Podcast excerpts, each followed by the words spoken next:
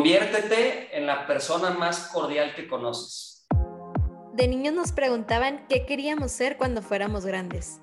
Como si llegar a ser alguien fuera una meta final. Yo soy Marifer. Y yo soy Ale. Y esto es The Magic of Becoming. Creemos en la magia de nunca dejar de aprender.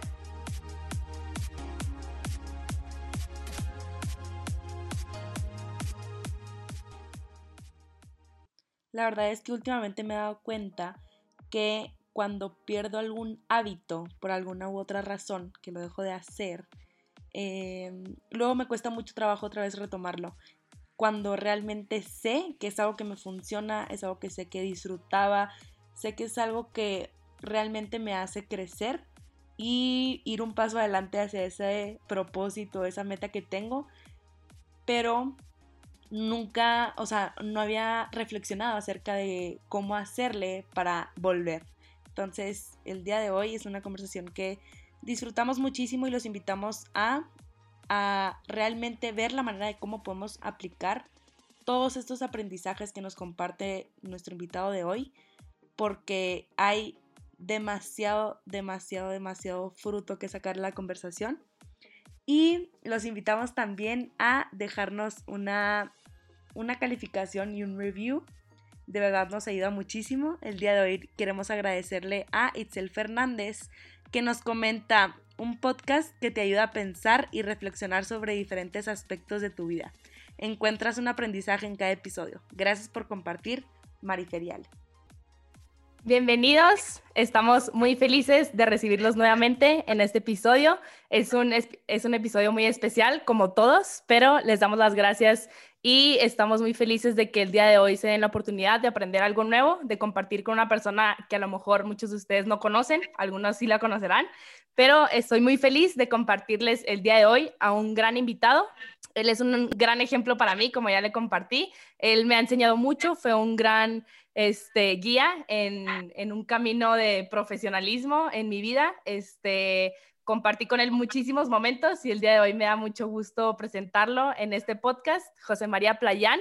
Él es licenciado en Mercadotecnia, él ha fundado una gran organización que ha llegado pues a muchísimas, muchísimas empresas con su gran corazón, de verdad sigue impactando más que empresas a personas. Y pues muy feliz de recibirte, José María, muchas gracias por, por aceptar, por estar aquí, por compartir un poquito de, de, tu experiencia, de tu trayectoria y pues de todo lo que tienes para, para dar. Muchas gracias. Gracias, gracias Ale, gracias Marifer, estoy muy honrado de estar en este episodio del podcast y dispuesto a, a, hacer magia con ustedes. Qué padre, José María, bienvenido. Muchas gracias por estar aquí, gracias por regalarnos un ratito de tu tiempo. Eh, en lo personal, me da muchísimo gusto estar aquí igual contigo porque he escuchado de, de gente cercana a mí, pues puras cosas buenas de, de, de ti, de, cómo los has ayudado, cómo los has impactado y los has ayudado a crecer sobre todo.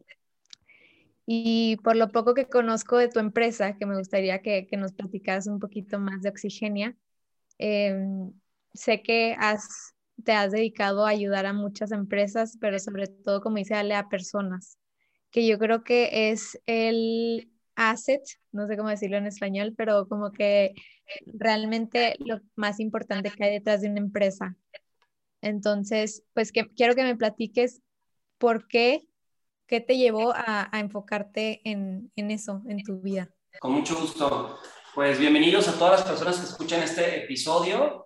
Referente a esta primera pregunta que me parece muy buena, Creo que todos estamos llamados a servir en nuestra vida y todas las personas lo pueden hacer de diferentes trincheras, ¿no?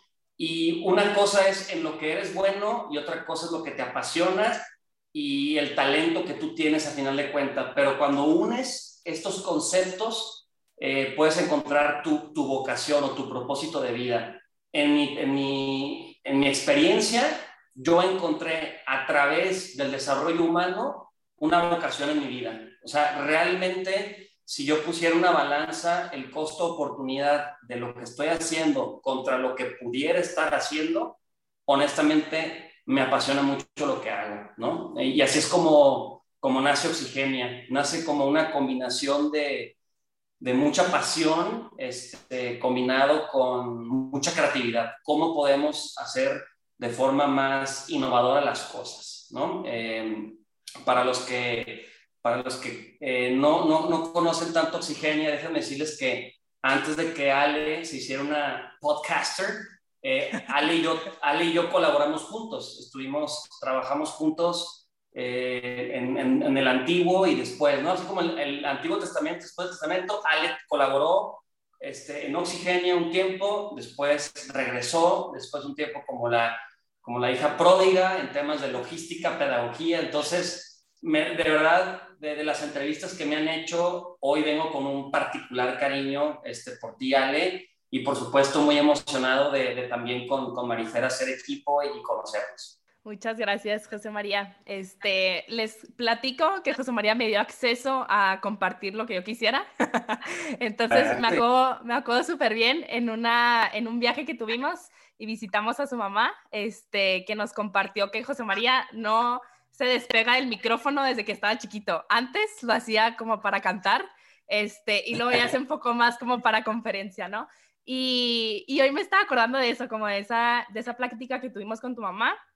Y creo que a pesar de que no te has despegado el micrófono, o sea, a Marifer y a mí la verdad es que al principio nos costó mucho trabajo hablarle al micrófono y yo te veía a ti, José María, hablando y hablando y hablando, o sea, de verdad tiene mil conferencias, este, mil pláticas en las TEDx, me encantó lo que compartiste pero, mm, o sea, como que me interesa mucho saber cómo te sigues retando a ti mismo, a pesar de que, o sea, me, decías, ¿no? me encontré a José María en las TEDx, donde compartió su primer plática, este, y me acerqué con él y le dije, pues me encantó, me encantó cómo lo hiciste, ¿no? Y, y José María estaba bien nervioso y estaba súper nervioso antes de compartirlo y, y a pesar justo de esto, ¿no? O sea, es algo a lo que te dedicas, algo que haces y no te despegas del micrófono desde que estás chiquito este, ¿Cómo te sigues retando a ti mismo en, para seguir agarrando el micrófono y seguir compartiendo pues todo lo que tienes para compartir?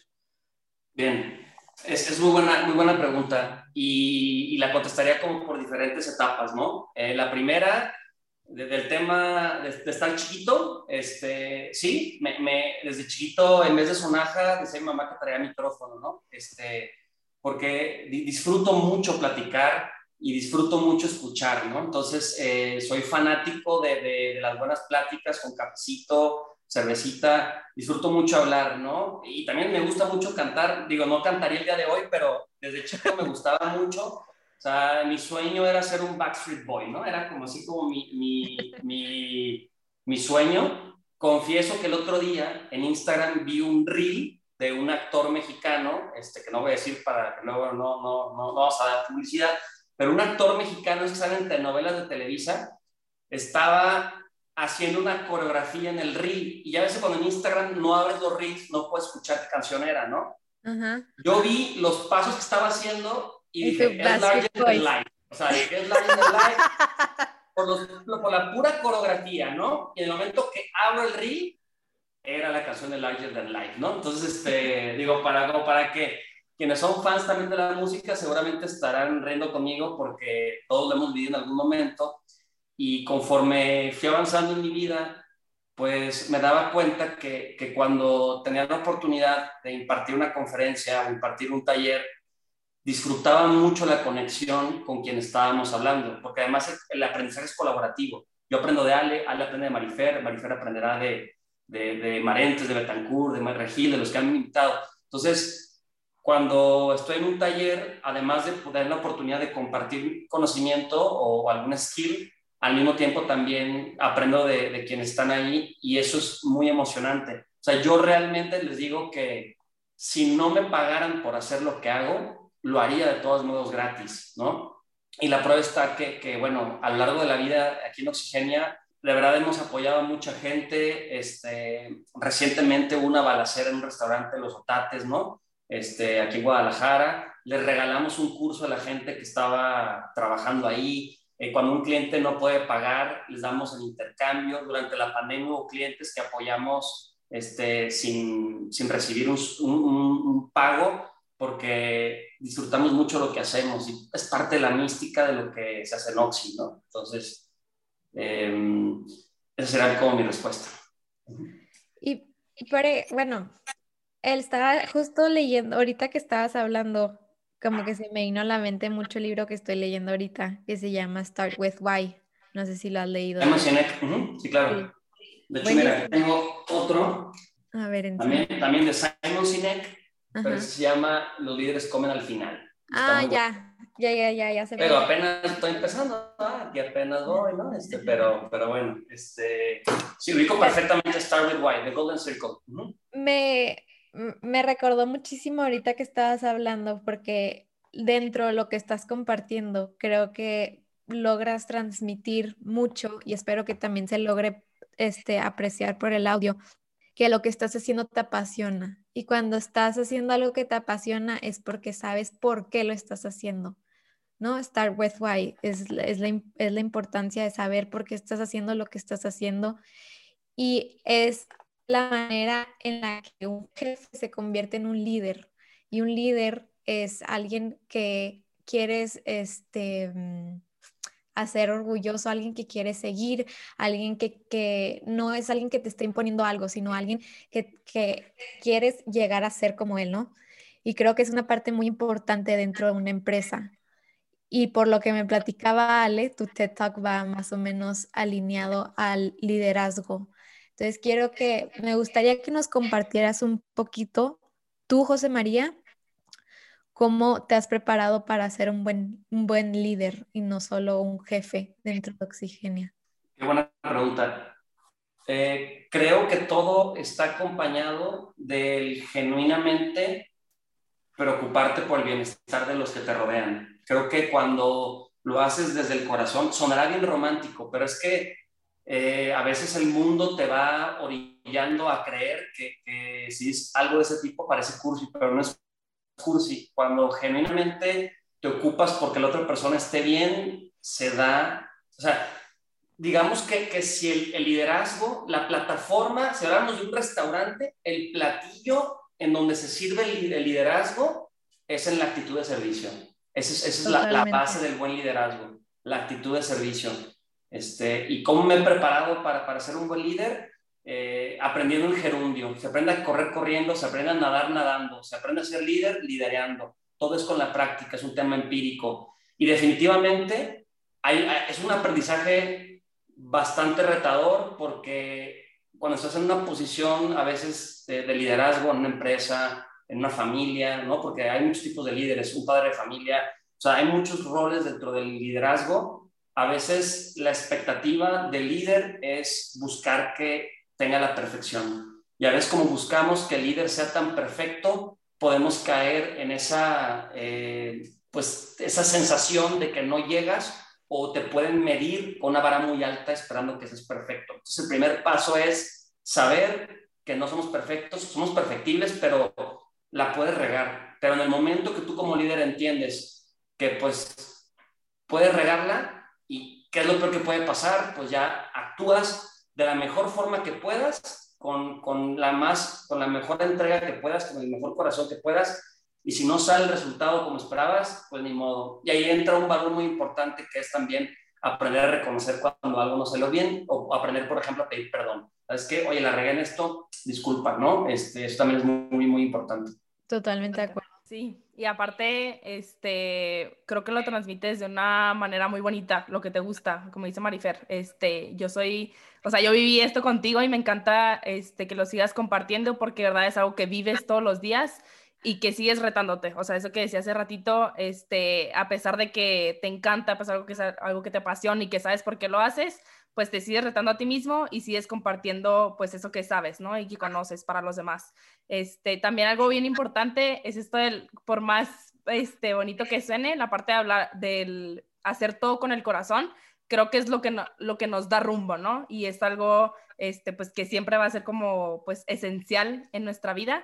Este, y me encantaría, José María, que nos compartieras un poquito más de, de este liderazgo que has logrado transmitir. O sea, ya, ya platicaste un poquito de cómo tú eh, haces para ser un buen líder, ¿no? Pero también hay este, líderes, o sea, es, creo que ha cambiado mucho el concepto de liderazgo, ¿no? Este, antes era como esta persona a la que seguías, a la que, pero la persona que te imponía, este, hay líderes muy grandes, pero platicando con, con, un colega este, y personas que he conocido, eh, hay personas que no se identifican como líderes. Entonces, tú, este, creo que o sea, la palabra liderazgo creo que la aprendí contigo, es algo que hablas todos los días y vives todos los días, pero tú cómo haces para que la otra persona se reconozca también como líder, porque creo que ya como tú te has reconocido a ti como líder y lo, y lo transmites a los demás, ¿cómo logras tener como o adentrarte un poquito más para que la otra persona o las otras personas con las que tienes tu comunicación realmente se identifiquen como tal, porque hay muchas personas que ya son líderes, pero no lo saben. Sí, y, creo que es parte de, la esencia de, este modelo pentaliderazgo, y es que yo creo firmemente que el liderazgo es una decisión, es decidir querer ser líder, y todos podemos ser líderes. Eh, a mí me gusta definir el liderazgo como una persona capaz de transformar positivamente su entorno y entorno puede ser tu familia, tus amigos, tus vecinos eh, o por supuesto en la empresa, transformar positivamente su entorno. Entonces, ¿quiénes podemos ser líderes? Quienes deciden transformar positivamente su entorno. Y todo comienza con, con, tomar esa decisión de decir, quiero ser yo en mi mejor versión para poder aportar positivamente lo mejor de mí hacia los demás. Eso es parte de la esencia de un buen líder, el, el decir, quiero transformar positivamente a otros. Porque cuando tú buscas transformar al otro positivamente, vas a buscar que la otra persona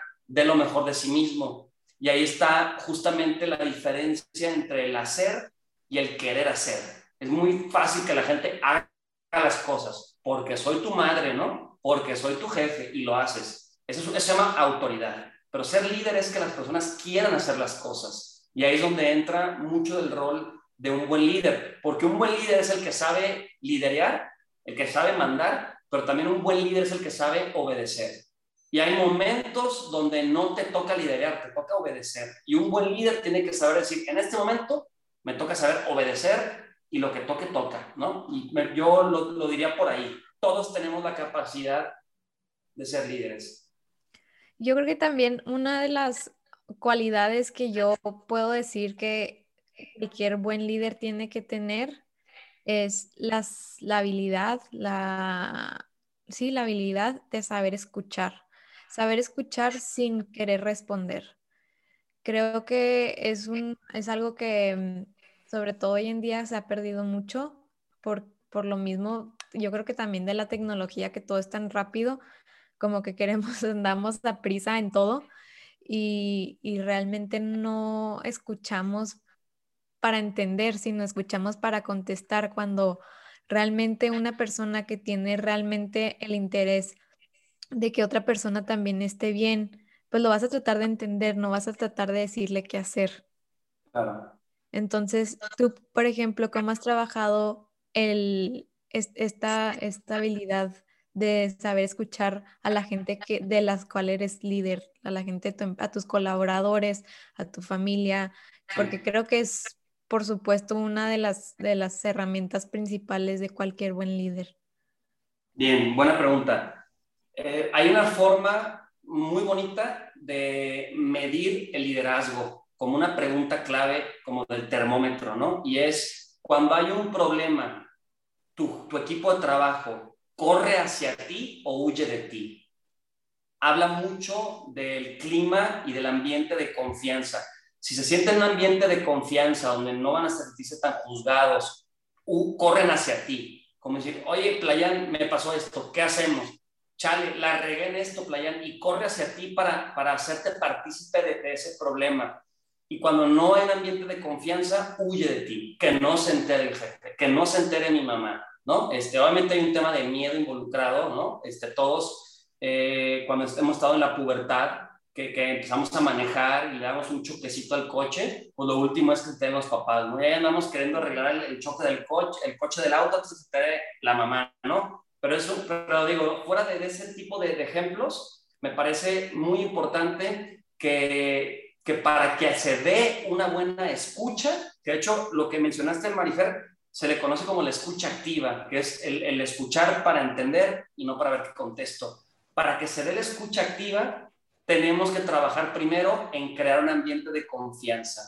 Y eso se, logra teniendo apertura en tal cual decirles, oye, ¿me puedes contar las cosas y no traicionar esa confianza? Si un día te cuentan, porque a ver, las personas no vamos a equivocar, entonces también saber elegir las batallas, decir, oye, bueno, ¿sabes qué? Esta persona a lo mejor se equivocó en esto y viene a traerme un problema. Preguntarte, oye, ¿realmente lo hizo con algún dolo o algo? ¿O simplemente fue un error humano? Ah, pues fue un error humano, pues le debemos a esa persona el derecho a equivocarse y no juzgarlo. Obviamente viene un acompañamiento donde se le da un feedback, que, que en, Oxigenia, le decimos feed forward. Feedback es para atrás. ¿De qué te sirve llamarte la atención de lo que ya pasó? Feedback, hay una frase, ¿no? Creo que es hasta sonorencia, ¿no? Que dice, a mirar hacia atrás ni para agarrar aire, ¿no? Este, algo así dice, ¿no? Entonces, para atrás ni la gorra, para atrás ni la gorra. Yo, entonces, ah, es lo mismo. Oye, si yo hacer una retroalimentación, que no sea para hacia atrás, que sea hacia adelante. Creo que el mejor consejo que podría darles de cómo eh, escuchar mejor es, primeramente, crear un ambiente de confianza, ¿no? Y en segundo, dejar que ambas partes hablen, se desahoguen, se explayen antes de buscar el cómo sí. Si vas a hablar con una persona, es importante darle la palabra a esta persona, después decir lo que tú quieres y hasta que los dos sienten y expresaron su sentir, ahí ya viene luego la construcción de un acuerdo, ¿no? Estoy hablando ahorita, por ejemplo, de manejos de conflictos, ¿no? Pero eso aplica en cualquier conversación. Seguramente les ha pasado a todos que estamos en algún café con un amigo y habla y habla y habla y habla y dices, ¿no? ya como que ya te empieza a marear y dices, ¿a qué hablo yo, no? Entonces, es importante tener ese termómetro. En ventas les decimos que el cliente debe hablar el 70% del tiempo y tú únicamente el 30% del tiempo, ¿no? Eh, porque la manera como formulas las preguntas es la mejor forma de obtener información. Y información es poder, entonces es muy importante. De hecho, hasta poder aplicar esta regla como para un, buen podcast, ¿no? Decir, oye, la magia de hacer buenas preguntas es lo que va a detonar eh, una buena conversación. Totalmente, y creo que creo que regresas un poco, regresa, o en mi mente regresa un poquito a lo que viene en el libro de Start With Why, que es el Golden Circle que lo acabas de mencionar. O sea, el cerebro humano está programado para que primero entendamos los sentimientos. O sea, no, no podemos entender más allá que primero, o sea, más bien lo que primero logramos identificar o con lo que más nos... Em, relacionamos mejores con los sentimientos. Entonces, por eso es tan importante, como tú dices, dejar que la persona exprese cómo se siente, tú expresar cómo se siente y luego ya buscar el por qué. Por eso es tan importante cuando estás empezando algo, saber por qué lo estás haciendo, porque es la manera en la que vas a atraer que la, a, la, a la gente que también se sienta como tú te sientes. Totalmente de acuerdo, totalmente de acuerdo. Oye, José María, este, ya empezamos a hablar un poquito de esta, bueno, esta tesis que hiciste, que es el pentaliderazgo. Tocamos como ciertos puntos muy importantes, pero me encantaría que nos compartieras, este, pues cómo la compartes, los, todos los puntos, o sea, las cinco claves de este pentaliderazgo. La verdad me encantó, fue algo que me atrapó completamente y totalmente estoy de acuerdo contigo en que es algo que se puede aplicar en todo lo que hacemos. O sea, no nomás en organizaciones, no nomás en nuestro trabajo, yo creo que en nuestro día a día. Y este, pues me encantaría escucharte compartiéndolo, que tiene pues muchísimos años de estudio, pero más que nada de experiencia, de aprendizajes. Este, y pues feliz de escucharte, José María. Sí, encantado, encantado. Eh, para mí, el pentaliderazgo es una forma de manifestar mi modo de ver el liderazgo en el mundo, eh, partiendo desde mi experiencia y buscando crear un modelo que todos podamos aplicar.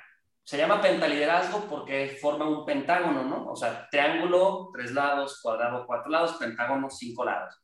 By the book, porque como es un audio, pues quien, quien no nos está viendo que pueda escuchar, ¿no? Entonces, el pentaliderazgo es, a ver, déjenme, déjenme explicarlo de mejor forma. Eh, si yo hablara con un director técnico de algún deporte y le dijéramos, oye, ¿qué patrones o qué común denominador ves en los futbolistas que son exitosos?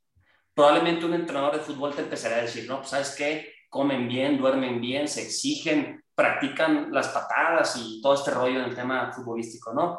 Si habláramos con un director de cine, probablemente te podría decir qué elementos configuran una buena puesta en escena o una buena película, ¿no? Cada quien en su camino empieza a detectar ciertos patrones de las personas que hacen bien las cosas, como también hay muchos patrones de quienes hacen muy malas cosas, ¿no? Este, eh, el otro día escuchaba una frase que me encantaba y decía, no hay nada peor que un inútil bien motivado, ¿no? Entonces, este, eh, hay, hay, diferentes elementos. Si en, en, mi, en mi core business, en mi vocación, que es el desarrollo humano, en estos 10 años, porque ya tengo más de 10 años dedicándome a esto y es impresionante porque se van a abrir y cerrar de ojos. Suena frase de señor, lo sé, de que la vida se va volando, mi hijo, pero es que es cierto. Ya eh, sacando cuentas, más de 10 años dedicándome a esto, yo digo con mucho orgullo porque me apasiona de que mi última década ha sido algo que, que no me arrepiento, la volvería a elegir, la volvería a vivir,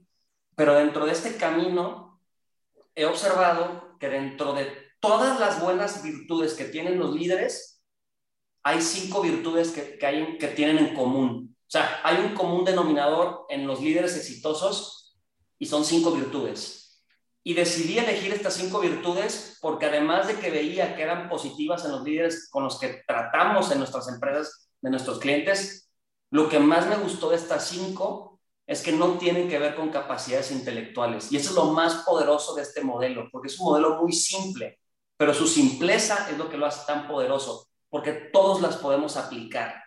No tiene nada que ver con nuestras capacidades intelectuales, nada de que, ah, pues te, Diosito no pasó por Hermosillo, este, pues por el Cerro de la Campana, pues ni modo, este, y del Paso, Texas, no conozco algunos lugares que te pueda decir, Marifer, pero, pero bueno, este, o Diosito no pasó por la Minerva. Tiene que ver con la capacidad de decidir. Y este modelo viene de un acompañamiento en Oxigenia, la empresa que fundé, hemos impactado más de 12 mil personas, ¿no? Más de 100 empresas de todo tipo de organizaciones transnacionales, grandes, pequeñas y microempresas. Hemos tratado de verdad con todo tipo de, de organizaciones. Entonces, eh, desde, con este contexto, empecé a arrastrar el lápiz, ¿no? O sea, oye, ¿qué puedo, ¿qué puedo transmitir que todos podamos aplicar, ¿no? Y el gran opening, el lanzamiento fue eh, cuando audicioné para, para el TEDx, ¿no? Que es un organismo famoso a nivel mundial, TEDx, eh, y fue como el lanzamiento y fue hace como un mes y cacho, eh, en el cual tuvimos la oportunidad de compartir este modelo, ¿no? Que TEDx es un modelo bien interesante porque no, no, te puedes pasar de 18 minutos hablando y tienes un cronómetro que, que, que tú puedes ver como expositor, entonces tienes ahí el TikTok y, y fue, hablando de lo que decía Sale, fue un reto para mí, eh, porque yo disfruto mucho platicar, entonces estructurarme en 18 minutos, la verdad es que es un reto. Sí. al final de cuentas eh, hice, hice 16 minutos. Este, entonces, o sea, así que no me pasé. Este, entonces, bueno, hablando en concreto del modelo, ¿no? Me gustaría compartir eh, justamente esto, ¿no? Observar que todos podemos aplicar estas cinco virtudes. Me gustaría mencionarlas de forma breve, como para que puedan darse una pincelada del pentágono y después estaría dispuesto a, que profundicemos en lo que ustedes me digan o algo así. Las enumero rápidamente, ¿no? El pentágono está formado de cinco vértices, cinco lados, y estas cinco virtudes tienen en el centro un común denominador. Las cinco virtudes eh, tiene un nombre, como una marca dentro de mi modelo, y les puedo explicar de qué trata cada una, ¿no? La primera vértice del pentágono es exemplum, que significa ejemplo eh, en, en latín, ¿no? Entonces, ¿qué significa exemplum? Predicar con el ejemplo. La segunda vértice es algo que hemos llamado sensibilidad empática. Y yo definiría sensibilidad empática como aprender a usar la empatía de forma correcta. La tercer vértice es algo que hemos llamado motivación, que es como motivación pero con doble C, motivación, que es encontrar los motivos que te lleven a, a querer hacer las cosas, la motivación. La cuarta la he titulado reenfoque, que es aprender a darle su debido peso a cada cosa. Y por último, brújula, que es tener claro hacia dónde quieres ir. Entonces, ese es el modelo. El modelo se podrá llamar la listita, así le puede haber llamado también, ¿no? El modelo listita, las cinco cosas, ¿no? Porque si te veas, es una lista. ¿Qué es lo que hace que forme un pentágono y no sea una lista? Que las cinco se unen porque su común denominador es que ponen en el centro de sus decisiones a la persona.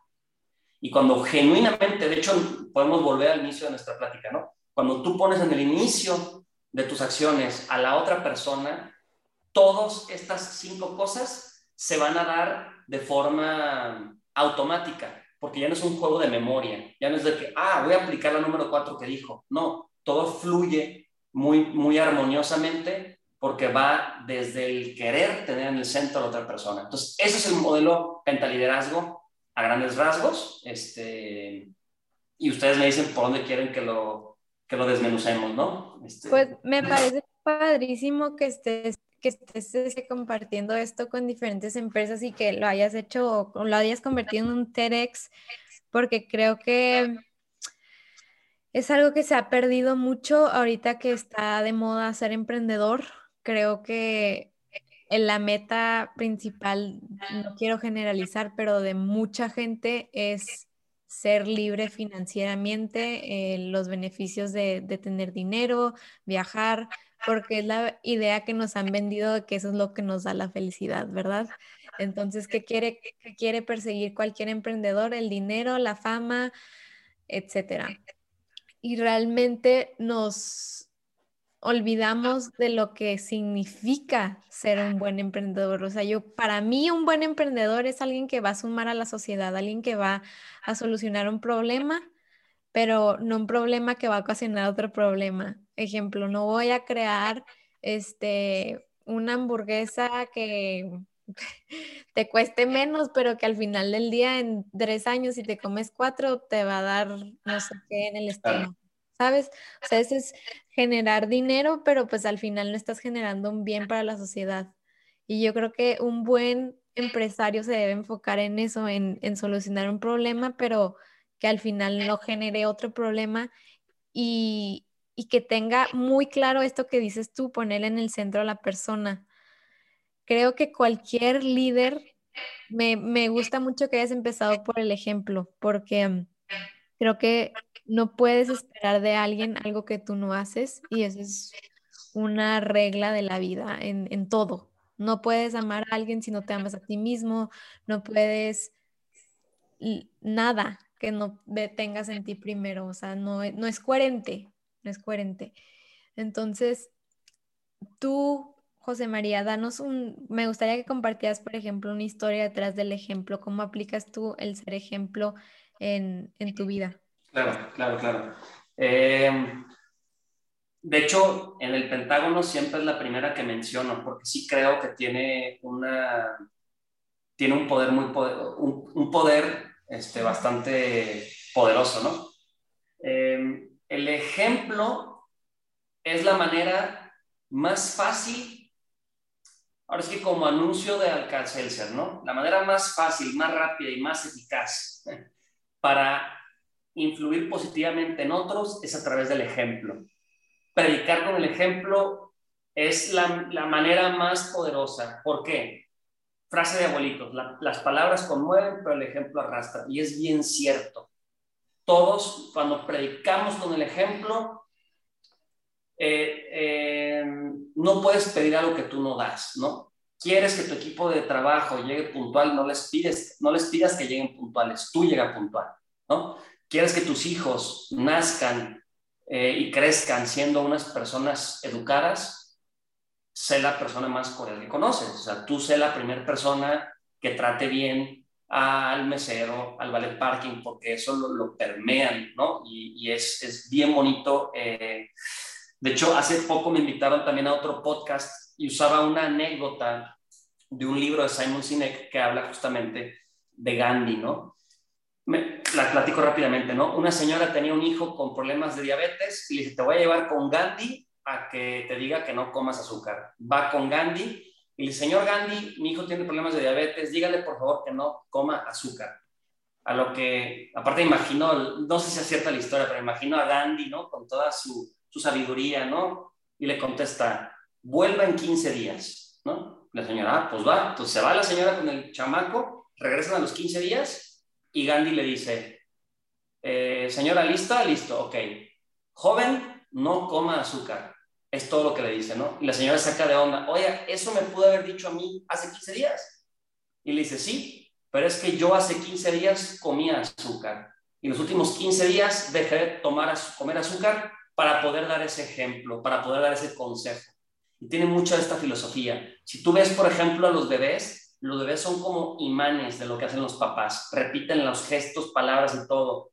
Igual sucede en las empresas. En una empresa donde la cultura, por ejemplo, se empieza a ser una cultura de la impuntualidad, la persona que llega nueva a la empresa se empieza a contagiar de esa impuntualidad, ¿no? Como también se puede contagiar de, de buenas cosas, ¿no? Entonces, el ejemplo, ¿cómo podemos predicar pronto? contestando tu pregunta, ¿no? Porque me gusta ser muy, muy concreto en lo que me preguntan, ¿no? ¿Cómo lo podemos practicar el ejemplo, ¿no? Haz una lista, haz una lista de las virtudes que, valoras en una persona. ¿Qué valoras en una persona? Y le escribes, valoro que sea una persona educada, honesta, respetuosa, paciente, y haces tu lista, ¿no? Porque el momento que haces esa lista, estás trazando o estás dibujando lo que para ti en tu mente sería el tú en su mejor versión. Y no lo digo yo, lo dice Stephen Covey en su libro, ¿no? O sea, se, oye, traza una lista, ¿no? Entonces, ¿quieres predicar con el ejemplo? Lo primero que tienes que definir es qué es para ti un buen ejemplo. Y eso lo puedes hacer trazando lo que tú valoras. Porque además lo que escribes que valoras es porque te hace clic y te hace sentido. Entonces vas a buscar ser auténtico. O sea, no hay un mejor tú que tú. O sea, si, si habláramos así, este, lo dice Robin Sharma en un libro que se llama Triunfo, ¿no? No hay un mejor tú que tú. Si queremos, oye, no hay una mejor Ale Hinojos que Ale Hinojos. Nadie sabe ser mejor que Ale más que Ale. Entonces, ahí viene un valor de saber ser auténtico. Y si quieres predicar con el ejemplo, tienes que predicar desde lo que a ti te hace sentido. El problema viene cuando queremos aparentar o lo que nos dicen que deberá ser un buen skill o una buena virtud y quieres a fuerzas querer tener esa. A ver, todas las podemos tener, porque las virtudes, algo también que, hemos eh, planteado en este modelo, es que las virtudes se pueden trabajar, son hábitos. Entonces, de que, ah, no, pues que yo no soy paciente, este, y pues ni modo, quien quiera que me aguante. Híjole, es una actitud súper conformista y, bastante lamentable, ¿no? Más bien es, oye, yo no soy paciente y como amo a los demás, voy a trabajar en mi paciencia y a lo mejor no, no me distinguiré por ser la persona más paciente en el mundo, pero del nivel 0 en el que estaba, sí puedo llegar al nivel 5. Y es un hábito. Entonces, eh, con eso contestaré la pregunta. No, y, creo que también, o sea, se me vino a la mente, no sé si vi que quién es Matthew Hussey, que da, que da consejos a mujeres solteras para conseguir novio, o sea, hasta para eso sirve, chavos, los que estén escuchando que quieran novio, o sea, si tú haces una lista realmente de lo que quieres en una pareja, primero sé tú esa lista, porque no puedes, o sea, no puedes decir, quiero a alguien que haga ejercicio, pero tú nunca haces ejercicio, quiero a alguien que coma bien y que le interese leer, nunca has un libro, o sea, no tiene sentido coherente. Sí, bien, yo aquí en mi celular tengo la lista de la mujer ideal de José María Playán, ¿no? Y fue una lista de virtudes. Eh, fiel, expresiva, cariñosa, bailadora, puse por acá, me gusta mucho bailar puse bailadora, ¿no? Este, y esta lista la escribí cuando no tenía novia, ¿no? Hoy que ya me caso, ya me voy a casar el próximo marzo, eh, y yo veo en mi prometida todas estas, todas estas, todas estas virtudes. Y esto que dices, Marifer, podrá sonar a chiste, podrá sonar como anécdota, o como la frase de que parece chiste, pero es anécdota. Es bien cierto. Pensemos en grande y escribe, porque se, se hace realidad lo que tú porque además esto ni siquiera es un tema hippie o vudú o, o, de la ley de la atracción. Es un tema neuronal neuronalmente comprobado, es un tema, es un dato científico. Cuando tú escribes qué es lo que buscas, tu mente empieza a configurar el cómo. Es un tema como de, tienes claro hacia dónde, entonces en tu mente empieza a armar tu rompecabezas, empieza a buscar el cómo.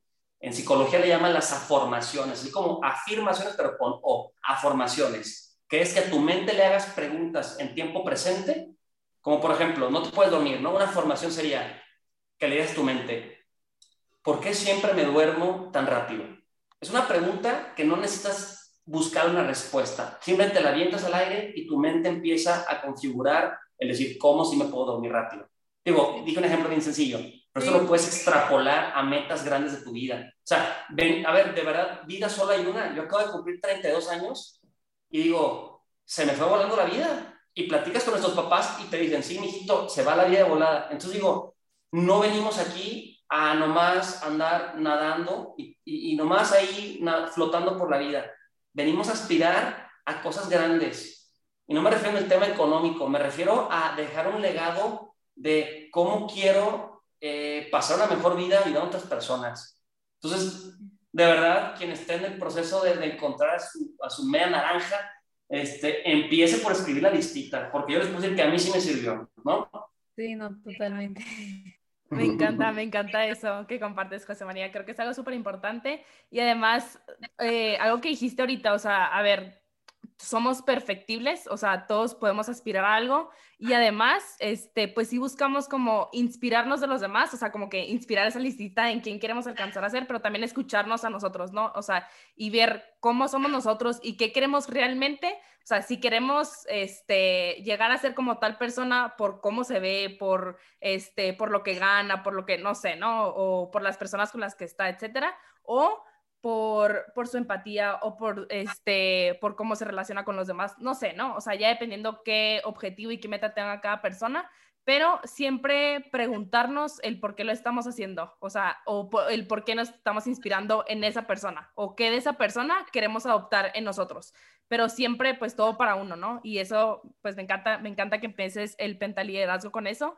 Y otra, otro punto que ya mencionaste del pentaliderazgo que me encantaría que nos adentráramos un poquito más, este, hace poquito tuve la, la oportunidad de platicar con una persona, darle como una retroalimentación este, y hablábamos de la empatía y tú la compartes, la empatía como sensibilidad empática, ¿no? Y me llama mucho la atención porque había una frase muy famosa que era el ponte en el zapato del otro, ¿no? Y hasta actividades de eso había, ¿no? De que te quitas los zapatos y se rolan los zapatos y luego tienes que correr, agarrar el zapato y que te quede el del otro, ¿no? Pero al final de cuentas, pues no tenemos la misma talla que la persona de al lado este, a veces sí, este, pero al final ningún zapato va a ser igual, eh, por, por, ponerlo como en esa, en esa frase, pero como tú compartes la empatía, creo que es algo que tenemos que aprender a, a trabajar de realmente qué es la empatía y cómo podemos vivir la empatía, porque la empatía no es ponerte en los zapatos del otro. Entonces, para ti, José María, ¿qué es la empatía? Gran pregunta, Ale. Este, se ve que sí pusiste atención en TDX. Este, sí, durante toda la vida nos dicen justamente eso. La empatía es ponerte en los zapatos del otro. Y algo que hemos observado en Oxigenia y en este modelo del pentaliderazgo es que ponerte en los zapatos del otro es muy difícil, casi imposible. ¿Por qué? Porque no sabemos lo que es vivir esa situación te podrá, a ver, si me preguntas, oye, ¿te graduaste de la carrera? Sí. ¿Tuviste tu graduación? Sí, yo también tuve mi graduación. Ah, ¿cómo tu graduación? Ya está. Entonces, podemos pensar que sabemos ponernos en los zapatos del otro porque todos vivimos la graduación, pero cada quien vivió una experiencia bien diferente en su graduación. Habrá algunos que tuvieron que ir al aeropuerto a recoger a sus parientes. En mi caso, yo me acuerdo, me gradué de la universidad en 2012. Yo ese día tenía gripa 2012, ¿eh? no era COVID, era gripa. Este, pero, pero era ya tarde y yo ya estaba de que no podía con mi gripa, o sea, ya me quedé a dormir, ¿no? Entonces, digo, por dar un ejemplo, ¿no? O sea, hemos vivido parecidas situaciones en nuestra vida, pero no la hemos vivido de la misma forma. Entonces, ponerte los zapatos del otro es prácticamente imposible, ¿no? Tengo una anécdota este, que me gusta mucho de un amigo que está casado y tiene cuatro hijos y un día me invita a su casa. Cuando abre la puerta, con un bebé en brazos, a como puede me abre, ¿no? No estaba su esposa ese día, y en su casa se escuchaba dos peleándose. Una, era toda una, toda, una, quien ya tendrá hijos sabrá la escena, ¿no? Eh, y yo queriendo ser empático le dije, ¿en qué te ayudo? Queriendo ser empático. Y Luis me dijo, no, gracias. porque educadamente me lo contestó, pero el subconsciente pensó, José María, tal vez no sabes ni siquiera cambiar pañales. Y ahí está el, el casi ser empáticos. No podemos porque no sabemos lo que es lo que se pero, pero sí podemos ser empáticos a través del sentimiento. Yo lo que yo propongo del pentaliderazgo. ¿Quieres ser empático? No lo hagas desde la situación, hazlo desde el sentimiento. Luis, no sé cambiar pañales, pero sí sé sentirme estresado. Entonces, a, a Marifer la, puede estresar el tráfico, a Ale le puede estresar que la dejen en, en, palomita azul de WhatsApp. A cada persona lo puede estresar diferentes cosas, pero el sentimiento es el mismo. Entonces, cuando alguien te pide un consejo, te pide una orientación o quiere ser empático con alguien, más que, más que clavarte tanto en lo que está viviendo, lo que le está sucediendo, más bien clavarnos en pensar, ¿qué está sintiendo esta persona? No, ¿sabes qué? Está sintiendo em, tristeza. Ok, va. Entonces, voy a, el approach, voy a abordar a esta persona desde esa tristeza. Si yo estuviera triste, ¿cómo me gustaría que alguien me ayudara? Y así es como puedes tener una mejor empatía, desde el sentimiento y no desde la situación. Y es algo que que cambia la forma en cómo, en cómo tienes una empatía. Porque además, volvemos a lo mismo, el mentalidad no sirve en cualquiera de tu vida. Un amigo te busca porque acaba de terminar con la novia, con el novio y está llorando y todo. Híjole, entonces, híjole, pues que a lo mejor esta persona duró ocho años de novia o de novio. ¿Cómo le voy a dar un consejo? Porque pues no ha vivido lo que, pues es que es desde, desde el sentimiento, ¿no? Por ejemplo, los sacerdotes, ¿no? Pues los, los sacerdotes te pueden dar un consejo matrimonial, sí, ¿Están casados? No. hay gente que dice, ¿cómo me va a dar un consejo si no está casado? Pues que lo hacen desde el sentimiento. O sea, desde, los líderes pentagonales tienen empatía porque se basan en qué está sintiendo. Y si puedes entender su sentimiento, te estás poniendo en figura, figura en, figurativamente te estás poniendo en sus zapatos, pero desde el sentimiento, ¿no? Entonces, este, y otra cosa muy importante de la empatía, hay que tener una consideración individualizada. Cada persona es un mundo. No podemos a todos tratarlos de la misma forma. Hay que tener una consideración individualizada. Esto lo saben hacer muy bien los papás, ¿no? Saben que a tal, a tal hijo hay que exigirle de tal forma, a tal hijo hay que tenerle paciencia de tal forma. Los papás entienden mucho esto y en las organizaciones se nos olvida. ¿Queremos tratar a todos como si todos fueran expertos o queremos tratar a todos como si fueran tontos y no saben nada? Y hay una curva de aprendizaje en cada una de las labores de la empresa. Una persona puede ser muy buena en cierta cosa y muy mal en cierta cosa, y en su camino de curva de aprendizaje está en diferente momento. Y en cada momento hay que, hay que orientar diferente a cada persona. Y esto también es una matriz que se llama liderazgo situacional, de un señor que se llama Ken Blanchard liderazgo situacional. Y, me gusta decir los nombres propios, porque alguien después del podcast quiere aprender más. Es una gran matriz, porque te habla de que dependiendo del momento que está viviendo la persona es como debes de acompañarlo. Y me gusta mucho usar la analogía de andar en bicicleta. Todos nos pasó que no sabemos andar en bici. Algunos a lo mejor también ni saben, ¿no? Pero lo primero que te dicen es, este se llama freno, este se llama volante, así pedaleas y así funciona y muchos están en ceros. Luego viene la segunda parte, que es, ya sabes andar, ya sabes, ya sabes subirte, pero ocupas que alguien te esté abrazando o necesitas que te pongan llantitas. Luego viene la tercera parte, que es cuando ya sabes andar solo, pero cuando sientes que te vas a caer, ahí está tu mamá para detenerte, o tu tío para detenerte, o tu hermano para detenerte. Y el último paso, cuando ya eres experto, tu mamá puede estar sentada en una banca viendo andar en bici por todo el parque. Entonces, es una buena forma también de entender que la empatía se basa también dependiendo del momento que está viviendo la persona. Y es diferente como apoyamos a cada persona, depende de lo que esté sintiendo. Totalmente, yo estoy súper de acuerdo con eso y creo que también me puse a pensar de cuando, yo cuando era maestra también suele pasar también como maestra que empieza a tratar a todos igual porque estás, no estás enfocada en que la verdad es que yo creo lo que hay detrás de una buena maestra es saber distinguir que cada niño tiene diferentes maneras de aprender, diferentes maneras de ver la vida y hasta a un matrimonio, o sea, no, no vas a ver la vida de, la misma manera porque vienes de una casa súper diferente y aunque vengas de la misma casa, tú y tus hermanos no ven la vida de la misma manera. O sea, cada quien va sintiendo diferentes cosas en diferentes etapas de su vida y creo que es muy importante empatizar, como tú dices, desde el sentimiento, no desde la situación. eso me gustó mucho. Mencionas que el siguiente es motivación, motivación, que es los motivos.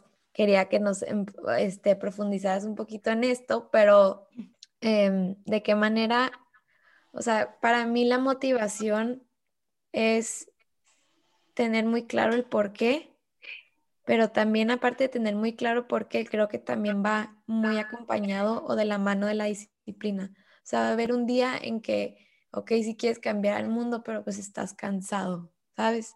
Y es la disciplina la que siento que te va a parar cuando pasa eso. O sea, de qué manera está involucrada la disciplina en esta parte de, del pentágono. Claro, claro. Este, buena pregunta también. Eh, la motivación es un juego de palabras, motivos y acción, motivación. Y es encontrar los motivos que te lleven a la acción, las razones que te lleven a querer hacer las cosas. Va muy de la mano de lo que dices. Hemos visto en los directores, con las personas que tratamos en las empresas, porque en, en nuestro trabajo de verdad es bien notorio cómo en un taller de cuatro horas percibes la cultura, poco no vale, lo percibes, te das cuenta luego, luego. Eh, me gusta mucho usar el ejemplo de cuando alguien te invita a comer a su casa. En dos horas no sabrás a lo mejor que hay problemas por la herencia dentro de la familia, pero en dos horas puedes darte cuenta si se lavan las manos, si bendicen los alimentos, puedes darte cuenta de diferentes patrones de conducta de las tradiciones de la familia. Igual sucede en las empresas. Y hemos visto que la motivación Mm, la motivación es por lo que inicias, pero la voluntad es por cómo perduras. Con la motivación se inicia, pero con la voluntad se perdura. Y la voluntad está acompañada justamente de la disciplina. Es muy fácil motivarte en los días buenos. En los días malos es donde cuesta mucho más trabajo motivarte. Y decidí en el Pentágono, porque a ver, si solamente eran cinco virtudes, porque primero no es que quisiera que se llamara pentágono y a fuerza quería que fueran cinco, más bien se planteó desde cuál era el común denominador y ya después, desde el de, al ver que eran cinco, empezó el proceso creativo hasta llamarlo un pentágono, ¿no? Pero para mí la motivación, que después le pusimos motivación, decidimos que era muy importante ponerlo en este modelo porque los líderes cachan que somos los principales responsables de nuestra motivación. No le toca a nuestra pareja, a nuestros amigos, a los gobernantes. Nosotros somos responsables de nuestra motivación. ¿Y cómo lo vamos a hacer? Encontrando esas razones. Cuando alguien de tu equipo, alguien de tu familia quieras pedirle algo, pregúntate justamente eso. ¿Cuáles son las razones que harán que esta persona quiera hacer las cosas? Es una muy forma muy positiva de persuadir, porque la persuasión a veces tiene una connotación muy ligera que se va a manipulación, que son conceptos bien diferentes, manipulación y persuasión. De hecho, persuasión no, tiene nada de connotación negativa, pero a veces está medio malintencionado. Entonces yo lo diría de esta forma, cuando tú te plantees cómo le puedo decir a esta persona para que quiera hacer las cosas, lo decía Carlos Llano, el fundador del IPADE, la diferencia entre hacer y querer hacer. Es muy diferente querer hacer las cosas a hacer las cosas. Lo decíamos ahorita con el ejemplo de porque soy tu madre y lo haces, ¿no? Entonces, eh, la motivación yo lo definiría rápidamente en dos cosas. Uno, ser conscientes de que somos los responsables de motivarnos y al entender que soy, que soy mi responsable de motivarme, tengo que buscar todos los días formas de motivarme. Una gran forma que predicamos mucho en Oxigenia es la regla del 1%. El 1% de 24 horas son 14.4 minutos. La propuesta que hacemos es esta. Busca mejorar 1% todos los días. Busca motivarte todos los días 14 minutos. Y hay muchas formas de motivarte. Una es, por supuesto, escuchando The Magic of Becoming, es una gran fórmula de motivarte, pero puede haber de todo, ¿eh? Leer un libro, hablar por teléfono. A veces subestimamos tanto el poder de pedir consejos. Es una gran forma de obtener información que te ayude hacia ese becoming, ¿no? a, ese, a ese ser en tu mejor versión. Llamar por teléfono, en todas las áreas de nuestra vida. Oye, tienes un problema con tus hijos. Oye, a lo mejor tienes una prima que ya tiene cuatro hijos. ¿Por qué no le marcas? Oye, tengo un problema. Mi hija no quiere comer. ¿Qué consejo me puedes dar? Te aseguro que puede haber muchas conversaciones que van a durar menos de 14 minutos, donde puedes obtener una motivación. El poder de la música. La música eh, está comprobado científicamente, es una gran forma de motivarte gran forma de motivarte. Y hay que escuchar la música que te guste. A veces puedes decir, no, pues es que, es que me dijeron que la canción de Mozart, de tal sinfonía, es buenísima para motivarte. Pero si vas en el coche y no te está motivando Mozart, y a ti te motiva Daddy Yankee, pues pon Daddy Yankee. Pero, pero motívate. Yo sabía que ibas a decir a un reggaetonero. yo, soy, un gran reggaetonero. Soy un gran reggaetonero. Este, porque, porque me pone de buenas. Porque, porque el beat reggaetonero, el tum, tatum, tantum, te pone de buenas y para mí es fenomenal. Entonces, yo puedo eh, bañarme escuchando una canción de Los Ángeles Azules. De hecho, mi género favorito se llama Happy Music. A mí me gusta escuchar canciones que me pongan de buenas y le he llamado mi Happy Music. No sé si existirá el término, pero yo le digo me gusta la Happy Music. Todo lo que ponga de buenas. Spotify, sí. Ahí está. Entonces, Happy Music. Pero, pero bueno, también lo que estás mencionando como que va muchísimo de la mano de, del proceso, o sea, lo, algo que es clave que Ale y yo mencionamos, yo creo que casi todos los episodios, que es conocerte, saber conocerte, porque cuando te conoces sabes qué te va a motivar. O sea, es, es, fundamental conocerte, porque así vas a saber cómo actuar.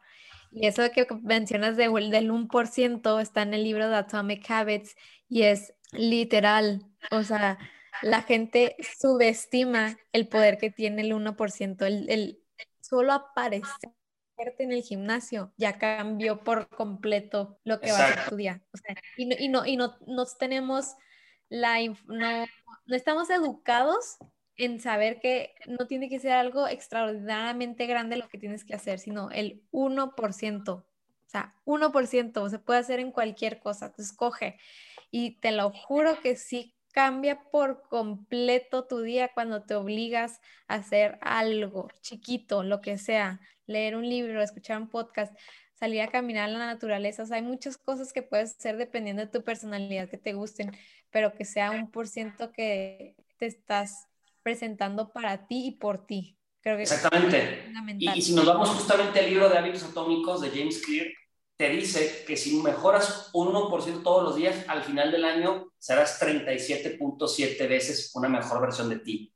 O sea, para los que son así como muy abstractos de quiero resultados con estos, con estos podcasts, matemáticamente si lo multiplicas por 365 días, te da 1.37. Puede ser 37 veces una mejor versión de ti si te dedicas 1% todos los días, ¿no? O sea, como dice justamente este libro de James Clear, ¿no? Consistencia más que intensidad. Eso es la motivación. Es la motivación. Oye, a lo mejor a mí me gustan, por ejemplo, sus episodios que, que, no son tan cortos, son extensos, porque te permite tener una mayor profundidad con el invitado. Entonces, oye, si vas camino al trabajo y dices, ah, no, pues es que este episodio de Magic of Becoming dura 50 eh, minutos. Bueno, no necesitas aventártelo en una sentada. Puedes aventarte 14 minutos camino al trabajo, le pones pausa al episodio, te vuelves a subir al coche después o mientras te bañas. Pero a lo que me refiero es, no hay pretextos. Para el que quiere motivarse, no hay pretextos. Más bien, hay dos tipos de personas. Las personas que se ponen excusas y las que buscan el cómo sí. Y esta regla es muy poderosa. Y es lo que hemos llamado la motivación. Súper, José María. Me encanta. Oye, este, hablando un poquito de el siguiente punto, pero antes de entrar a eso, este, sé que hablando de organización, este, tu organización, ha pasado por mucho, ¿no? O sea, como varias personas lo, lo han vivido, pero a grandes rasgos, este, muchos han vivido la pandemia, muchos, bueno, todos hemos vivido la pandemia, pues, pero dentro de una organización, pues es así como en la vida, pues es un sub y bajas, ¿no? O sea, es una montaña rusa donde pasas por diferentes situaciones y más que tu organización, este, creo que tú, como José María individual, este, has pasado por toda una trayectoria antes y después de Oxigenia, durante Oxigenia, este, desde que naciste toda tu vida. Eh, y me llama mucho la atención, este, sé que trabajar con personas creo que es de los labores más difíciles, pero de los más bonitos que hay, porque pues tratas ahora sí con cada persona por individual y pues vives de todo, ¿no? Te toca pues eh, tratar con todo tipo de persona, pero a lo que voy es que, este, pues al final de cuentas te dedicas a lo mismo, ¿no? Que es tu, o sea, es tu pasión, es tu porqué, etcétera. Pero muchas veces cuando creamos como estos hábitos, este, esta conciencia y sabemos y lo conocemos y nos apasiona y nos encanta, aún así este, se pierde el enfoque. Entonces, ¿cómo tú, José María, a pesar de las situaciones por las que has pasado, desde que naciste hasta el día de hoy, cómo mantienes tú el reenfoque? En, bueno, a pesar de que hoy me siento de tal manera, yo me paro al frente de no sé qué tantas personas y comparto a lo que vine hoy, ¿no? O sea, ¿cómo, cómo no perder ese, ese, enfoque literal este, en tu día a día, porque creo que, no sé, para personas, a lo mejor que no trabajan directamente con personas, pero algún otro, algún otro labor como, no sé, chofer, ¿no? Pues todos los días eres chofer y todos los días tienes que manejar de tal lugar a tal lugar. Y aunque te encante y aunque conozcas el porqué, aunque conozcas lo que sea, termina siendo como pues cansado, ¿no? O sea, todos los días hacer lo mismo. Entonces, tú, desde tu perspectiva, ¿tú cómo cambias eh, o cómo mantienes más bien ese enfoque y cómo reenfocas? Bien, bien, bien, bien. Este, se ve que, que ya tienen muchos episodios, ¿eh? Porque cada, son muy buenas preguntando, ¿saben? ¿Saben? Se lo reconozco, ¿eh? Este, muy buenas preguntas las que me han hecho hoy. El reenfoque, ¿Cómo mantenerte enfocado? A ver, vamos a desglosarlo brevemente en, diferentes puntos, ¿no? el que mucho abarca, poco aprieta. Esa es típica frase, pero tiene mucha sabiduría. De hecho, los dichos por eso se hacen dichos, porque están repletos de sabiduría. Y es bien cierto. Oxigenia ha pasado por muchos momentos, ¿no? Eh, el último momento más retador fue la pandemia, te tocó vivirlo aquí de cerca, ¿no? Este, y fue un choque existencial donde el modelo de negocios tuvo que replantear. ¡Pum! ¿no? O sea, ahorita Oxigenia está viviendo el momento de mayor rentabilidad de la empresa. Estamos ganando más vendiendo menos. Facturamos menos anualmente, pero tenemos un mucho mayor margen de utilidad. Y eso se, se traduce a enfocarnos se traduce a que nos enfocamos en lo que realmente era importante, ¿no? Y, y ahorita se cuenta ya como una historia positiva, pero estuvo, fue un momento muy difícil de, de, mucho, literal, llorar, crisis, replantearte, sentir que todo lo que habías construido se te venía para abajo, ¿no? Y ahorita podemos contar la historia pues con un, con un sabor positivo. Si me hubieran hecho esta entrevista en mayo del 2019 o 2020 fue, 2020, no, hombre, la verdad es que hubiera sido otra temática esta plática. ¿Cómo podemos mantener el enfoque?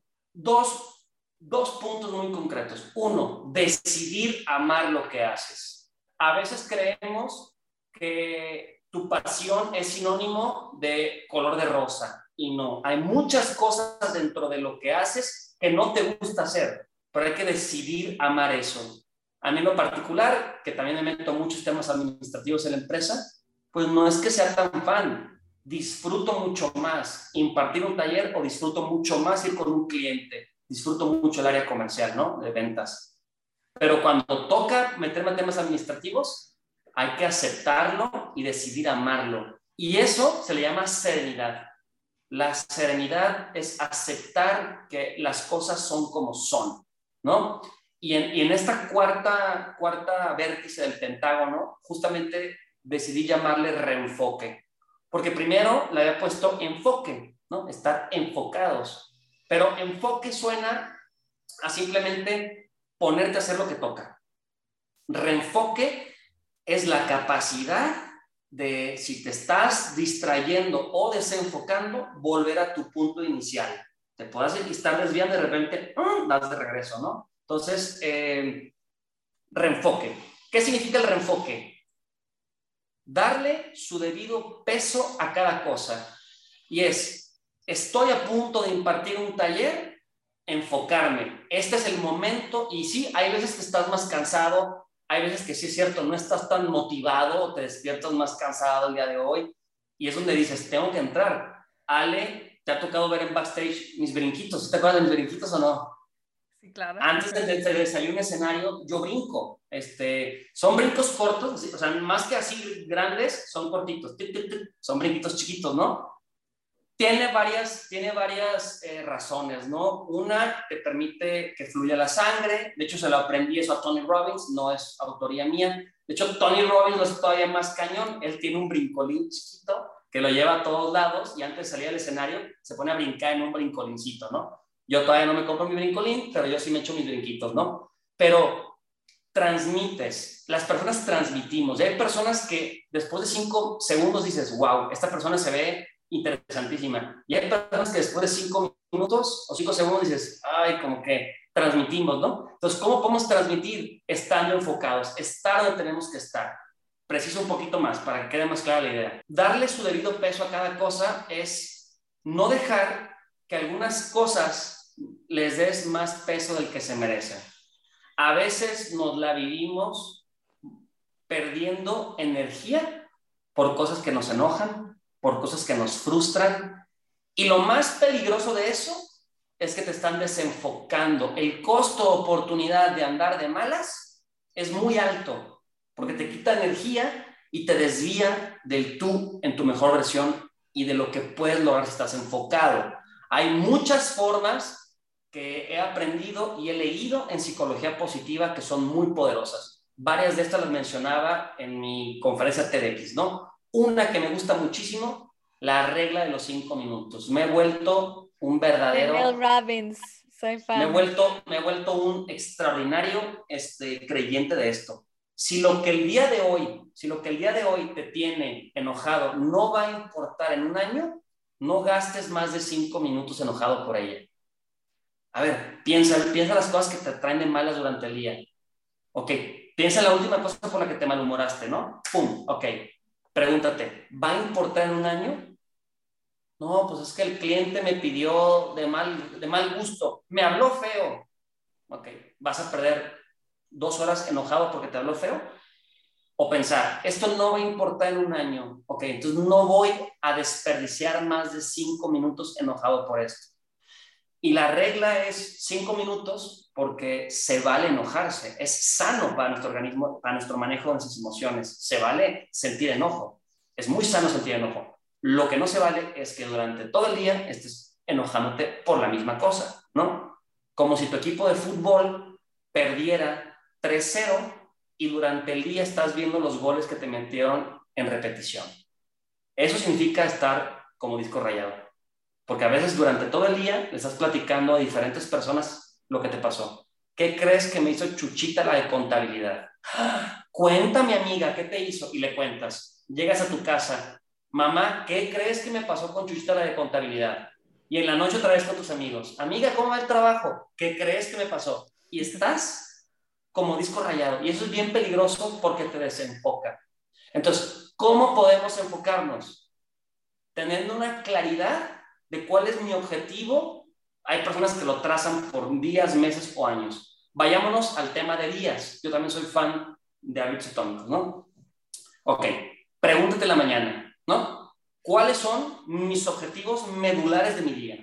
Lo medular, lo, lo, que, lo que realmente me va a hacer traer un bienestar a mi vida y a mi organización, ¿no? La ley de Pareto. ¿Cuál es el 20% que realmente va a detonar en efecto cascada un bienestar al 80% restante, ¿no? Muy importante. Y dos, ¿qué emociones quiero que predominen, en mi día? Y no tienen que ser las mismas todos los días, ¿eh?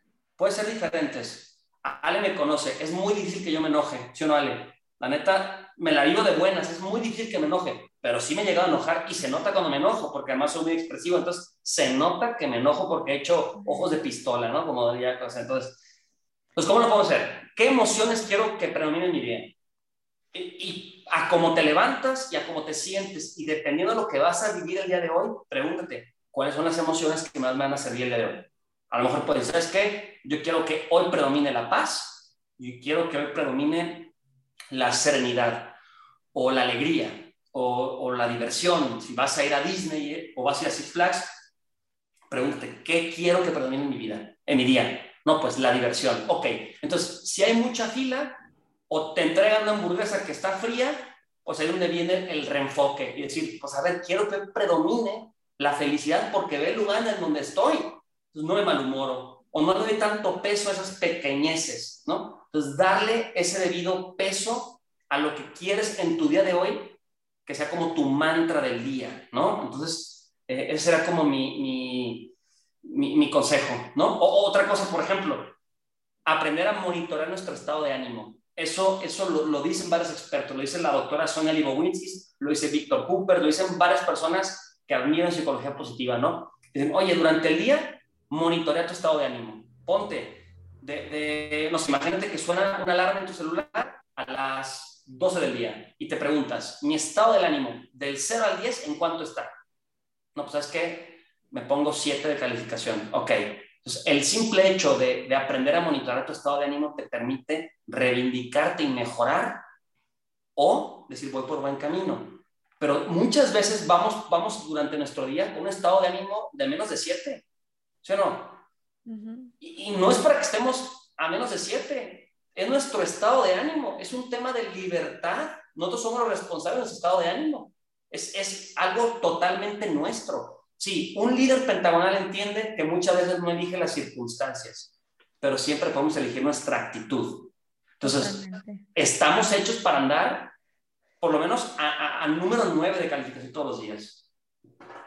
No, y que aparte existen ciertos, o sea, ahorita que mencionabas que siempre, siempre, siempre en todo lo que hagas y cualquier persona en su vida va a encontrar cosas que no quiere hacer, que no le gustan hacer y que no es placentero hacer. O sea, ese es algo que sí o sí te va a pasar en cualquier punto de la vida. Y algo que me ha funcionado mucho a mí, que ahorita que, que lo mencionabas, este, que son cosas que nos pierden, pierden nuestro enfoque, es identificar eso que me cuesta más y ponerlo a la par con algo que sí me gusta. Ejemplo, me cuesta trabajo organizar eh, con tiempo los posts de Instagram para el podcast. Ok, si me cuesta trabajo, entonces voy a dedicarle más tiempo, ¿verdad? Y voy a escoger un día donde no tenga tanto, tan, tantos pendientes, el domingo. Ok, el domingo voy a darme una hora para irme a un café que me guste, que esté bonito, que sepa que pueda tomarme algo que me gusta, un ambiente bonito, voy a llevarme mis audífonos para escuchar música que me gusta. Entonces ya son más cosas las que te gustan y le estás poniendo a la par de algo que se te complica ya tú estás manipulando esa, esa tarea que tienes que hacer y tú solita te pones una situación mucho más placentera y eso, eso es en todo, o sea, tú escoges cómo puedes ir jugando con las cosas que son más difíciles para ti y de esa manera ir caminando hacia tu enfoque. Ahora, mencionabas también que la quinta y la última del Pentágono es la meta. Creo que va muy de la mano y engloba pues todo lo que hemos estado hablando Creo que cuando tienes una meta muy clara, eh, a lo mejor y no sabes cómo, pero sabes a dónde quieres llegar. Y cuando sabes a dónde quieres llegar, solito va llegando, va llegando y va llegando. Entonces, tú, José María, ¿cómo le haces para mantener fija esa meta, para, para encontrarla y, no que no se te pierda? Este, ok. Em, una nota al pie de página de lo que venimos platicando. Una gran frase. No aceptar lo que no nos gusta es lo que nos hace sufrir. Una gran frase para entender el peso de la serenidad. No aceptar lo que no nos gusta es lo que nos hace sufrir. En el momento que entiendes eso, justamente lo haces más fácil, lo haces más ameno. ¿no? Entonces, es una gran frase, eh, casi casi como para también haber iniciado el podcast con esa frase. Es muy, muy buena. Eh, y bueno, ahora volviendo a, esta quinta, esta quinta eh, vértice del Pentágono, es algo que, le hemos llamado brújula, que es justamente la meta, ¿no? Y es una palabra que me gusta mucho, de hecho, en Oxigenia, nuestra planeación anual le llamamos la oxibrújula, ahora sale, la oxibrújula. Es una palabra que me gusta mucho porque te permite entender pues, el funcionamiento de una brújula, ¿no? ¿Qué hace una brújula? Te dice hacia dónde vas, pero la brújula tiene dos elementos muy importantes. Una es que la brújula se usa para ver hacia adelante. Nadie usa una brújula, a ver, nadie usa el GPS para ver qué, qué ya pasó, ¿no? Nadie, nadie dice, a ver, güey, regrésame dos cuadras para ver qué se me pasó. O si ya pasaste, ya pasaste, ¿no? Y es porque vas hacia tal lugar. No te vas a distraer tanto en el camino. Pero no distraerte en el camino no significa que no hay que disfrutar el camino. Los marinos, los, los, los que están eh, en el océano, yo me los imagino obviamente con una brújula diciendo vamos para allá, pero no me imagino que no estén disfrutando el, el paisaje en el océano hasta que llegue allá, ¿no? Entonces hay que disfrutar el camino, pero hay que ver hacia adelante. Y otra cosa, las brújulas también muchas veces se usan viendo hacia arriba, viendo las constelaciones, las estrellas, etc. Entonces, ¿quieres, ¿quieres ver hacia dónde? A ver, ah, ¿estás en el proceso de descubrir hacia dónde quieres ir? Ve hacia adelante, no ve hacia atrás. Ve hacia adelante, ve hacia arriba, piensa en grande y ten la fe. Es que es un tema de fe. Ten la fe de que tal vez ahorita tu mente, tu, tu, persona no ha descubierto el cómo, pero mientras tengas claro el qué, el cómo se va a ir dando. A ver, vayámonos en retrospectiva. Si le habláramos a, nuestras, a nuestra Marifer, a nuestra Ale de los 15 años, ¿no? Que no sabía qué quería estudiar, no sabía todavía qué estilo agarrar, a lo mejor estás en el estilo de de que a lo mejor un día eras punqueta y otro día eras hippie, otro día eras, y un día traías fleco este, como de Belinda y otro día no sé qué. Bueno, hoy, tantos años después, te aseguro que si tuviera la oportunidad de hablar contigo mismo de hace 10, 15 años, te aseguro que le puedo decir, no te preocupes que todo va a estar bien. ¿A poco no? Levante la mano si están de acuerdo con eso. totalmente. Y estoy seguro que toda la gente que nos escuche probablemente la gran mayoría va a decir, sí es cierto, no te preocupes que todo va a estar bien. Entonces tengamos esa fe de que nuestro mismo José María, cuando cumpla 50 años, me podrá decir al José María Trentón, no te preocupes, todo va a estar bien. Entonces, ¿cómo podemos encontrar esa brújula? Dándonos espacios para la reflexión. Vivimos en un mundo tan acelerado donde no nos damos un espacio para hacer un corte de caja, para pensar. Y a veces creemos que darnos un espacio para la reflexión es sinónimo de irte un mes al monte del Himalaya donde no haya nadie para poder buscar inspiración. A ver, seguramente lo podrás hacer, pero puedes estar en tu propia casa escuchando música, saliendo al parque más cercano que tengas a caminar y es, es simplemente darte espacios para conectar contigo, donde no traigas un tema en la agenda. ¿eh? De hecho, eh, hay, hay, hay, un, hay, un, psicólogo, bueno, es un doctor, de hecho, Mario Alonso Piu. Él dice que cuando tiene una decisión muy importante para tomar, que tiene una decisión muy importante, se va a un espacio abierto a caminar y que eso le da mucha serenidad para, para tomar una mejor decisión. Entonces, ¿cuál es la decisión más importante que queremos hacer con nuestra vida? Es más importante que, que, el trabajo, que muchas áreas de nuestra vida. Entonces, no le vas a dar, a ver, vayamos, vamos con una lógica como el abogado del diablo. No te vas a permitir, no te vas a regalar tiempo para plantearte lo más importante que es qué rumbo le quieres dar en tu vida a veces te invitan, por ejemplo, a retiros espirituales, ¿no? O te invitan a, diferentes eh, retiros. Y a veces la gente dice, ay, no, ay, no, qué flojerita, al que sigue, al que sigue, al que sigue, ¿no? No solamente retiros espirituales, cualquier tipo de proyectos que impliquen llevarte a, a, pensar. Pero yo nunca he visto a alguien que se regrese arrepentido de haber ido, ¿eh? Entonces, date la oportunidad de darte un espacio para ver qué quieres hacer con tu vida. Y te aseguro que va a fluir de, maravilla. Y esa es la quinta, brújula. Las grandes organizaciones no tienen claro a lo mejor, por ejemplo, ahorita en Oxigenia, ¿no? Eso te dará mucho gusto saber, Ale. Traemos un proyecto de expansión en Latinoamérica, ¿no? Con un proyecto muy ambicioso de licenciatarios, como tipo franquiciantes, ¿no? Oxigenia Perú, Oxigenia Colombia, ¿no? Si me preguntas hoy, ¿tengo claro cómo lo voy a hacer? No, no tengo claro. Pero tengo claro, tengo claro que más personas se podrán beneficiar de la magia de Oxigenia, ¿no? Entonces, tener claro hacia dónde quieres ir. Totalmente. Me encanta, me encanta cerrar con esto, José María, pero antes de cerrar como con, con el episodio, este, justo te iba a preguntar eso. Este, tú, José María, que ya tienes una organización exitosa y que tienes proyectos ya para futuro, como, como este que nos compartes, este, que ya estás por casarte, ya te vas a casar, este, tienes una familia muy bonita. ¿Quién quieres llegar a ser? O sea, como, ¿cuál es tu brújula fuera de tu organización? O sea, tú como persona. Yo, yo quiero, dentro de, dentro de los muchos objetivos que puedas tener en una vida, quiero tener una vida plena a veces hablamos de éxito y yo veo más plenitud.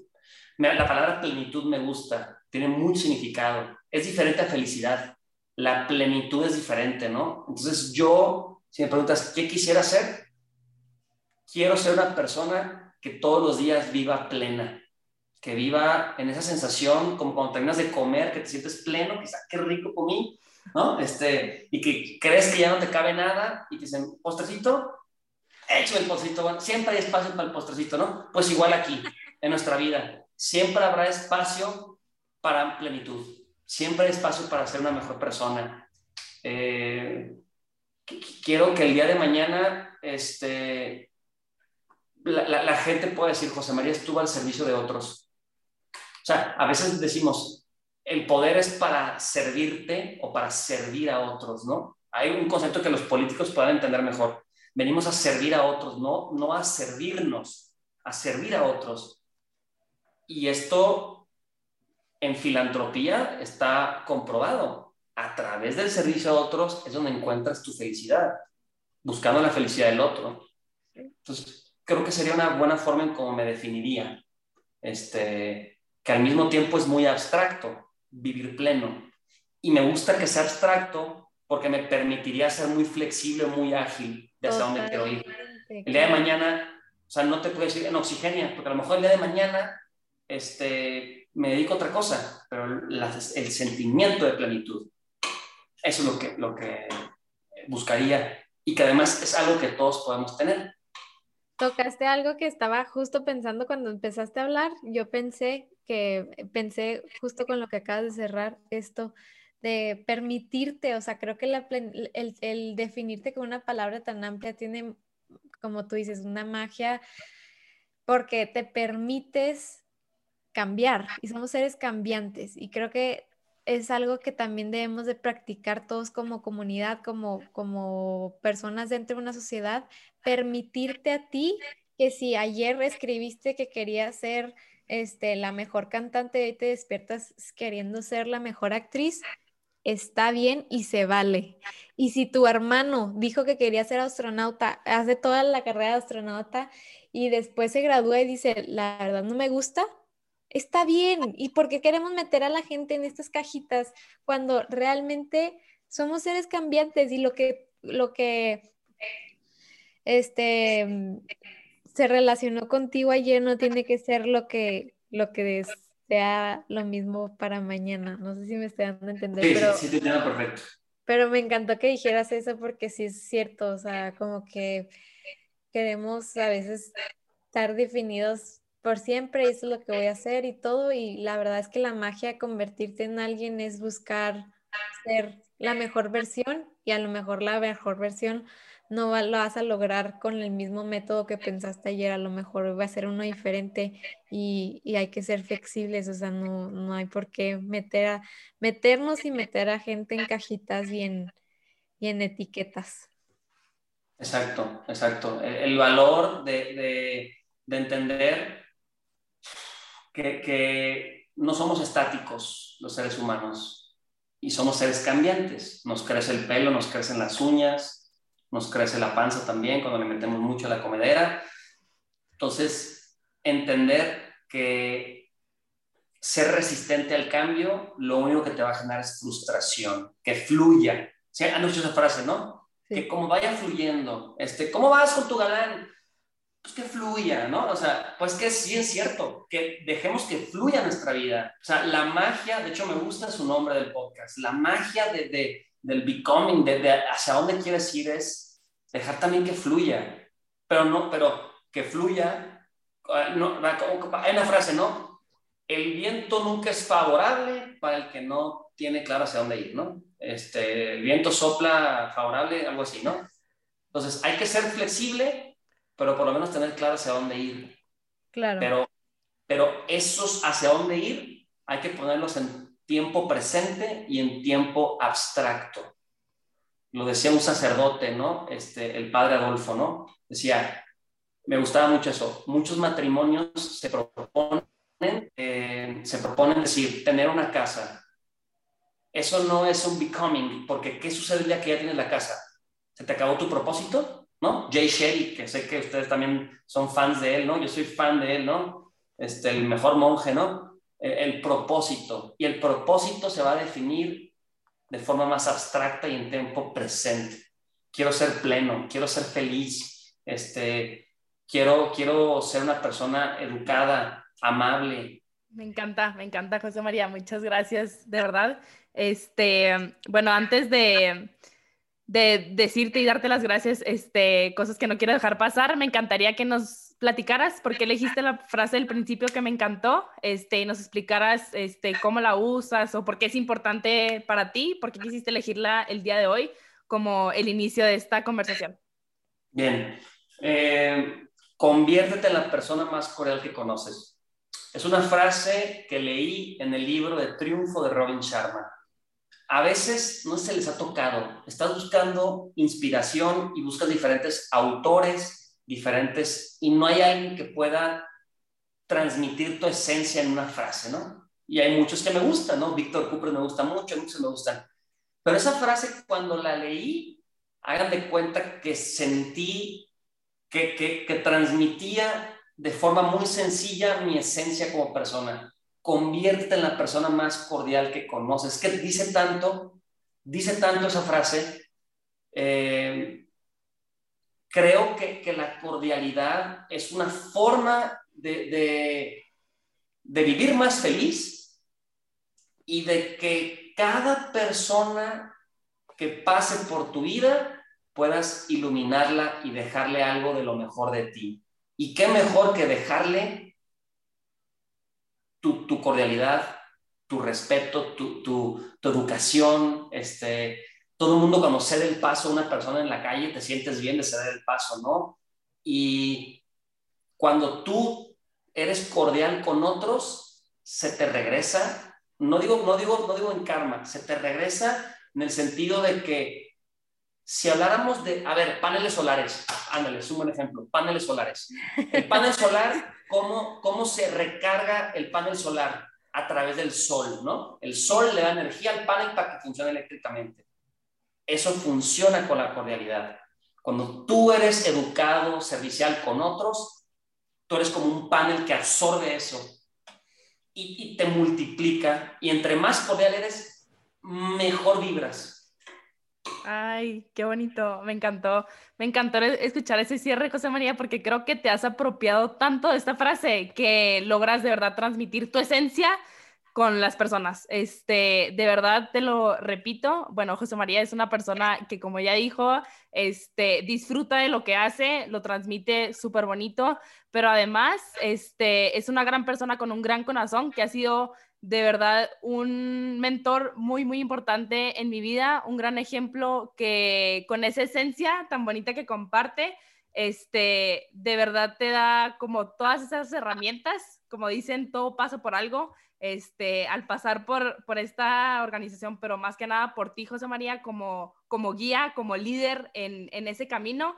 pues me abrió muchas puertas en, en mi camino y, y, de verdad te agradezco de todo corazón de darme esas bases a mi guía, este, como a mi camino, a este camino que he, formado y he trabajado, este, y así como has impactado en mí, creo que lo has hecho de verdad en muchísimas personas, como lo dije al principio, no tanto en, bueno, además de organizaciones, principalmente en personas y creo que es, es, algo de que de verdad te sigo aplaudiendo y me encanta, me encanta que sigas haciendo esto que te gusta y, que siga siendo pues en grande, ¿no? Que siempre le tiras a lo grande y que nos recomiendes tirarle a lo grande también, porque creo que es algo que tú has alcanzado por realmente planteártelo y vivirlo todos los días. Entonces, pues muchas gracias, de verdad te agradezco de todo corazón y con mucho cariño que estés aquí con nosotras y que nos hayas compartido pues cosas tan bonitas y puntos tan importantes que es como nuestro objetivo en el podcast.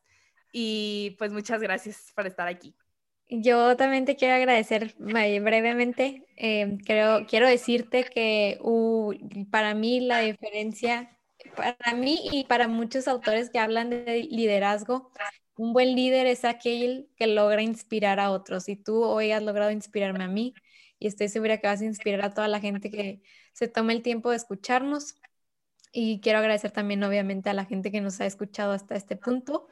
Espero que se lleven lo mejor y que lo apliquen porque, como hemos dicho, la, saber es poder, pero poder potencial. necesitas aplicarlo en tu vida para que realmente sea poder.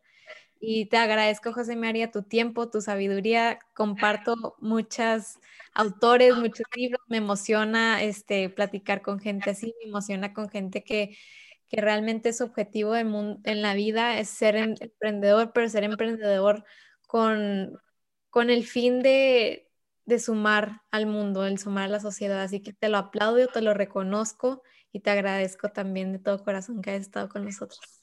No, hombre, no, hombre, encantado. Yo de verdad eh, vengo a este, a este episodio con un cariño muy especial. Ale, Ale, me encanta verte la persona que te estás este, becoming, la que te estás convirtiendo. este, cada vez eh, te veo pues creciendo profesionalmente, humanamente. Yo te quiero mucho y de verdad te deseo toda la felicidad del mundo, Ale, de verdad, de todo corazón. Marifer, es un placer también platicar contigo, también me, me, inspiras, me transmites también mucho tu esencia, también te quiero, ¿no? Este, venimos a este mundo a, a, a este mundo a, a, apreciar todo, no perder esa capacidad de asombro, ¿no? Y creo que este podcast dice mucho de esto. Me imagino que ustedes con tantas historias que están constantemente entrevistando, se están enriqueciendo muchísimo y se me hace muy noble que no quieran ustedes nada más mantener ese conocimiento de lo que van aprendiendo, sino más bien transmitirlo a más personas. Entonces, a todos los que nos están escuchando, de verdad, compartan estas historias, compartan este podcast, hagamos, de verdad, somos más los buenos. Entonces, hagamos que haga eco las cosas que valen la pena eh, ser, ser transmitidas. Y The Magic of Becoming es eso. Pues gracias por invitarme. Les deseo todo el éxito del mundo y de entrada cuenten que además de mi episodio voy a compartir los otros y todo lo que son ustedes. Muchas gracias. Gracias. Gracias por llegar al final de este episodio. Si te gustó y lo disfrutaste, no te pierdas nuestros otros episodios donde hablamos de temas similares que te ayudarán a encontrar la mejor versión de ti.